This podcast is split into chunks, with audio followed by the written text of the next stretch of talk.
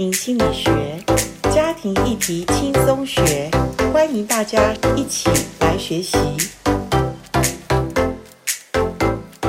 大家好，我们来到家庭心理学。家庭心理学这个主轴，当然谈的就是家庭，还有一个人在家庭里面所受的影响，造成我们心理里面有很多呃看得见。或者看不见的心理的层面，呃，最近我被台北市的士林一间教会请去谈一系列有关家庭的议题。我觉得家庭实在是呃不太能够一下子就谈清楚的一个呃议题，主要是因为家庭太复杂了，要谈家庭真的是呃说不完的家庭的。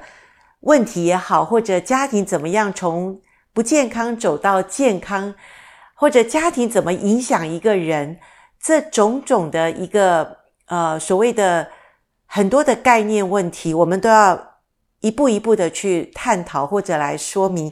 今天我想跟大家来探讨的是有关于我们认识一下家庭的结构。讲到家庭，我想用一个英文名字叫做。Family，大家都知道，family 就是 F A M I L Y 哈，F 诶，它就是 father 的简称，A 就是 and，M 就是 mother，I L 就是 love，U Y，所以 F A M I L Y 简称 father and mother，I love you，爸爸妈妈，我爱你，就是。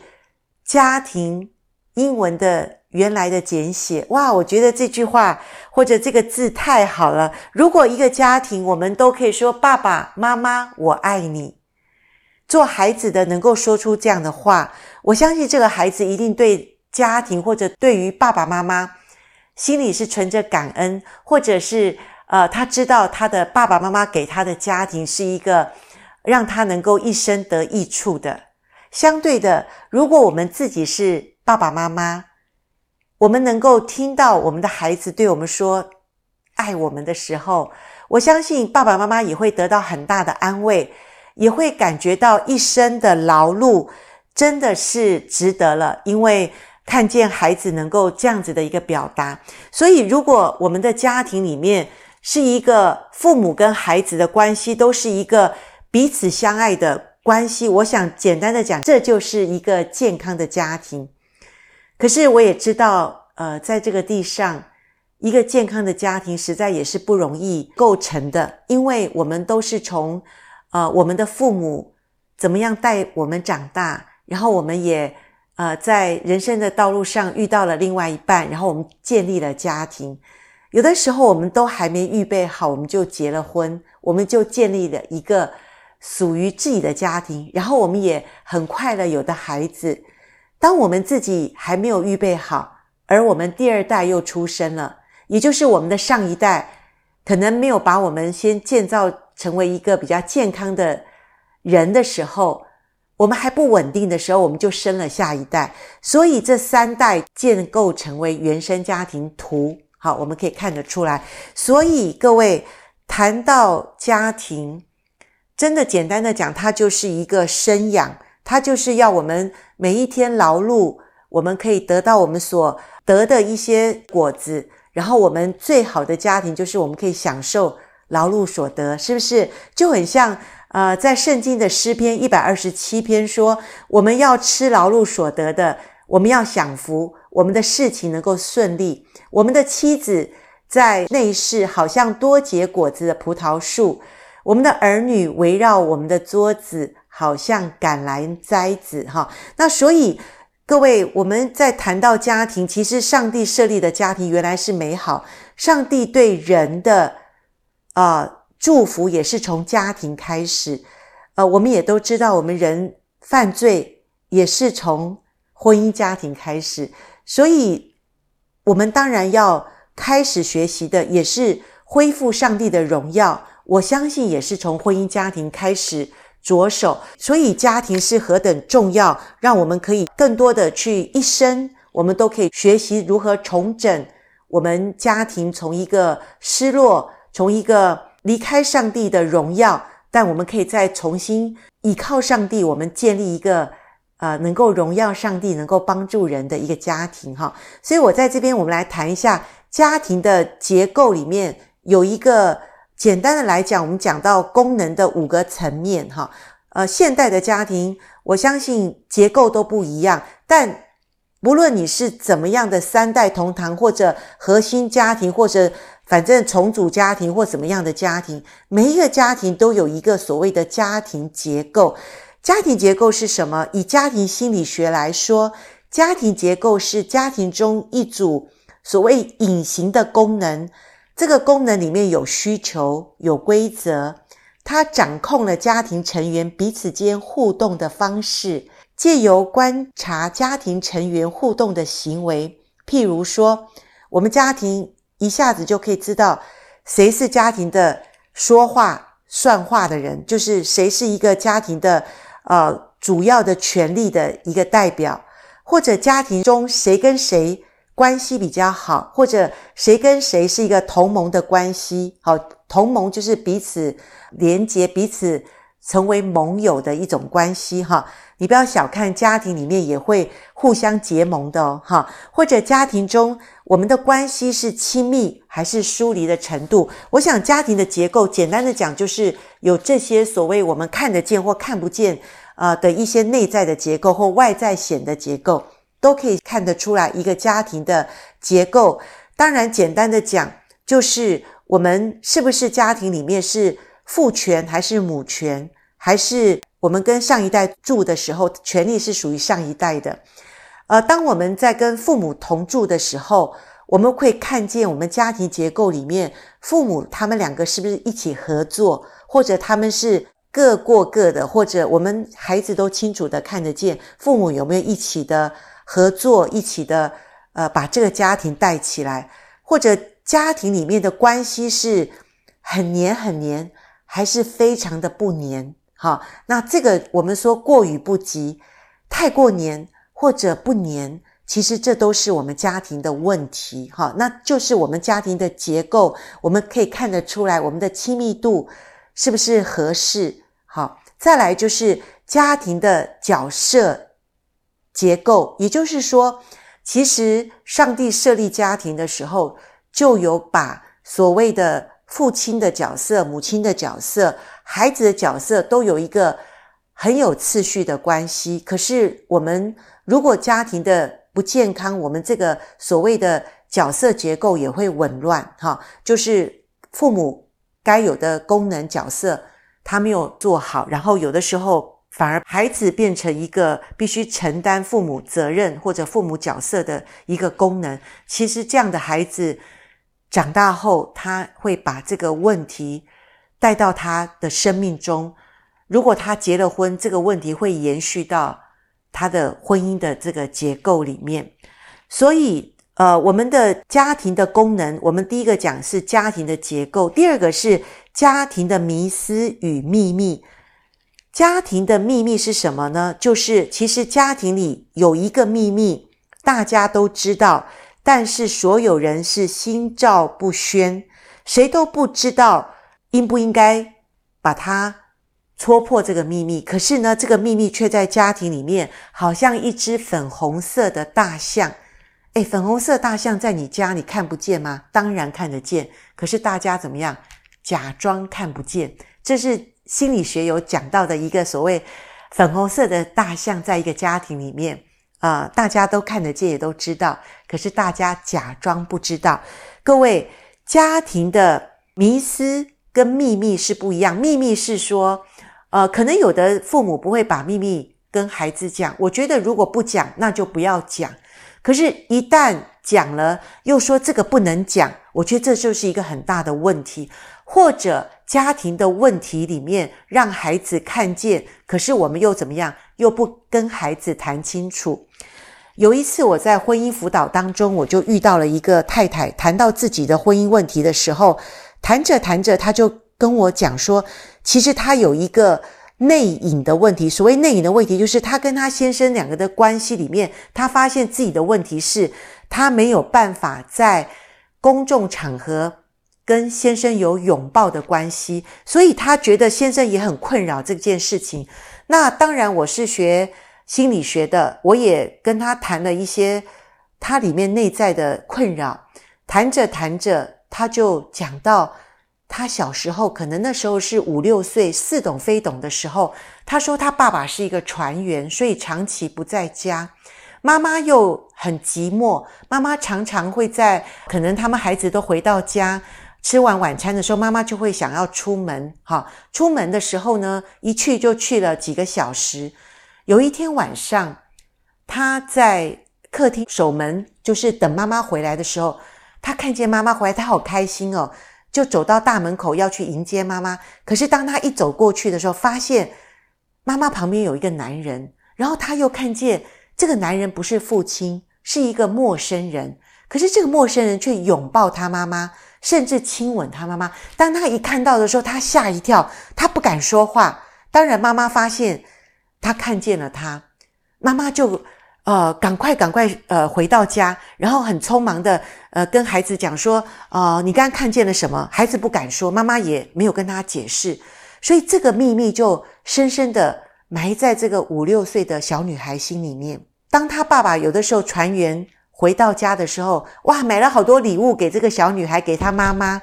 当然那时候她很开心，可是她不敢跟爸爸讲，她甚至觉得这个是一个好像很羞耻的心。所以后来我们在辅导当中，这个太太就告诉我说：“哦，老师，我知道了，原来我不敢让我先生在公众场合，或者我们都是几对夫妻一起的团聚的时候，大家夫妻彼此拥抱，我就不想我先生抱我。原来是有这个的阴影在我的里面。所以各位，我觉得家庭的秘密，如果我知道，我却没有办法跟我家人去谈。”我觉得这个东西可能会影响我们家庭的功能。好，这是第二个层面。第三个层面就是家庭协商的有效性，意思就是说，我们家庭是采用怎么样的沟通方式？我觉得不管是婚姻，不管家庭，永远要打通那个所谓的家庭的那个管道，就是沟通。可是谈沟通，我们真的不容易，怎么样的把沟通这件事谈得清楚？可是我常常会呃问大家，当你想要跟你亲密的人谈沟通的时候，或者我们要谈一件事情，或者甚至我们可能谈一件事情都引起我们的冲突的时候，请问你常用的形态是什么？也就是你常用使用的一个武器是什么？你是常常在冲突当中或者沟通当中，你会想要攻击对方吗？或者你想到啊不好攻击，你可能常常。做的一种模式就是啊，对不起啦，都是我的问题，请你不要怪我，也不要怪你自己，都是我。好，我们赶快赶快把这个问题当作没有事情发生，我们赶快恢复我们的和好关系。可是事实上怎么样？我们并没有把问题谈清楚，或者我们呃谈不清楚，我们心里有一个疙瘩，我们却一直觉得自己是一个啊、好像次等的。我们往往把对方当作是一个。呃，我要去讨爱的一个对象，所以我们也不敢把问题谈清楚。有另外一种就是啊，干脆不谈了，谈了也没有效果，谈了也是自取其辱，我就干脆不跟你说。你不说，他也不说，我们渐渐的关系就是像冰箱里的那个冷冻关系，我们慢慢的就冷漠了，我们就不想再说了。那有另外一种沟通方式，可能就是说啊，今天。天气好好，我们干脆去外面玩一下。我们不要再讲这些乌烟瘴气的话。哎呀，我们去吃好吃的东西，这个问题不存在。我们不要去管这个问题，也就是一般所谓的，呃，我们不正面面对问题也就罢了。我们把问题转移焦点，好像这个问题又不存在。可是各位，这就像我刚刚讲的那个粉红色的大象，它长期在我们的。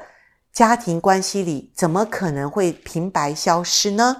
所以家庭中协商的有效性，重点在有效性。如果我们不愿意去学习家庭怎么样能够有一个很好的沟通方式，我们一直在那个恶性循环里打转。当然，你会马上想说：“那老师，你告诉我怎么叫做最好的沟通模式？”各位。我又讲，今天真的时间有限，我只能讲真正的有效沟通方式，就是你自己要先清楚你自己沟通的模式是不是一个可以很正式的面对自己内在的想法，或者你内在真的已经感觉很不安全的时候，你可以先能够及时的掌握住自己内在的感受，而能够。平静地告诉对方你现在可以处理或者你不能处理的事吗？我们也不是说沟通要立即的去反应或者说出你的想法感受，可是最重要是你能不能先帮助自己，把自己里面的那种呃可能在冲突当中那种不安全感的那种情绪，那种负面的情绪能够先抓得住，或者先理清自己想要沟通的是什么。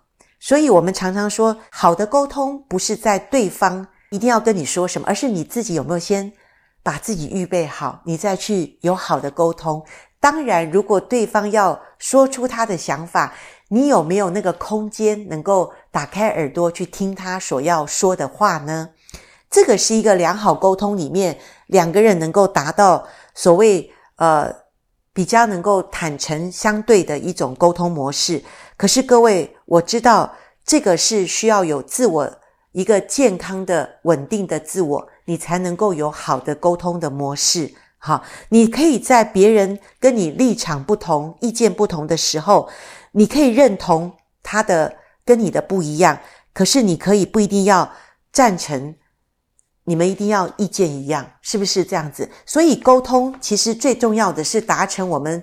彼此了解我们要说的话，我们彼此能够把我们不同的意见也能够呃说得清楚，也能够听得清楚。但我们后面的结论不一定一定要达成一致性，因为没有什么呃所谓我们一定要觉得你对我错或者我对你错哈。也就是说，我们能够谈清楚，这就是一个很好的沟通模式哈。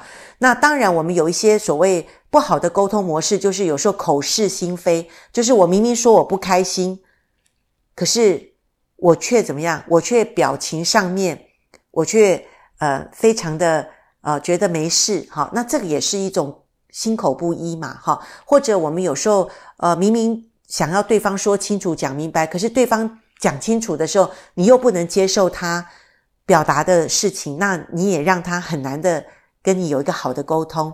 那当然有一种是伪装式的沟通，就是平常我们已经知道不能谈那件事，譬如说夫妻避免谈婆媳问题，其实不是没有问题，而是我们怕冲突，所以我们掩饰了内在的讯息。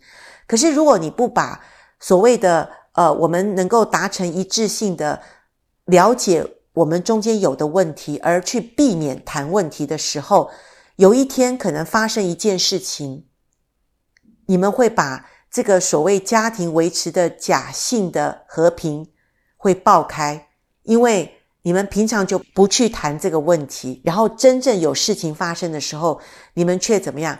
却呃把潜藏的问题无法去沟通，那这个也是伪装式的一种沟通哈。平常没有去面对，这个就是我们需要平常有好的关系，然后我们能够谈出我们心里。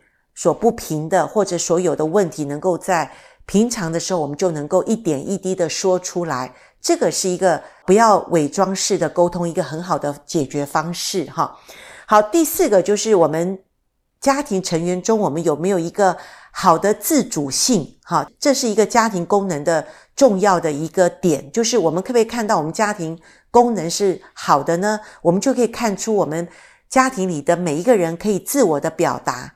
这个自我表达的时候，我们可以让他自我负责，我们也尊重他有的权利，就是他可以表达他自我。当然，他有权利表达他自我，他也要负责他自己所表达出来的一些的事情。所以，我想一个家庭呃健全的一个功能性，在我们孩子都长大成熟的时候，我们最能够看得清楚，就是成员之间的自主性有没有达到一个平衡。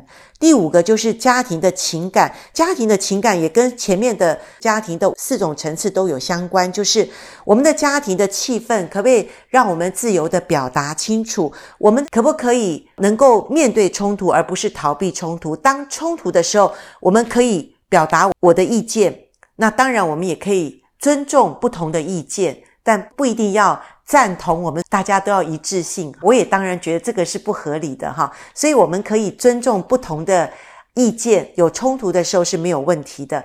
那当然，一个好的家庭是大家有同理心，也就是同理心就是我能够呃理解，对你现在是有你现在的看法，或者你有一些呃现在有的难处。呃，我可以同理一下，但不见得我们是一定要帮他解决他的问题，因为有的时候，呃，成年的孩子，你也要让他自己去摸索他自己呃需要面对的问题。我觉得同理就够了哈，同理就是去感同身受他现在遇到的问题。但是他如果不想父母去参与，我们也尊重他。我觉得这是一个很重要的事情。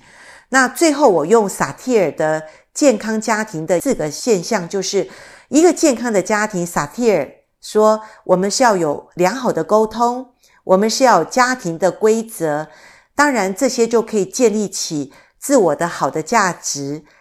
然后，健康的家庭是有外展性的，一个健康的家庭不是一个所谓的。闭锁性的家庭，我们是一个开放的家庭，而且开放的家庭是能够接待外面的人，我们也可以到别人家，哈，就是家庭是一个流动的，不是一个封锁的。所以，我想健康的家庭是，呃，是一个动态的，不是一个。一个静态，也就是说，我们的家庭是随着我们家庭有周期，我们会有变化。那随着家庭的周期，家庭是可以调整的。家庭不是一个固态的，不是一个定点，而是像一个光谱，它是一个范围哈，它是可以有呃不断的发挥，在每一个季节里面，家庭的变化都能够随着家庭的一个改变，我们可以有一些调整。所以讲到这里，我想，呃，家庭真的是有很多的面向要谈。那谢谢你能够继续的锁定我们台湾真爱家庭协会的家庭心理学，我们会有一系列的来谈家庭、家庭的主轴、家庭的啊、呃、一些所谓的三角关系、家庭里面我们的排行影响我们的家庭的结构，或者我们未来的家庭，你是老大跟老大结婚，你是老大跟老幺结婚，各位，我们的家庭里面的影响。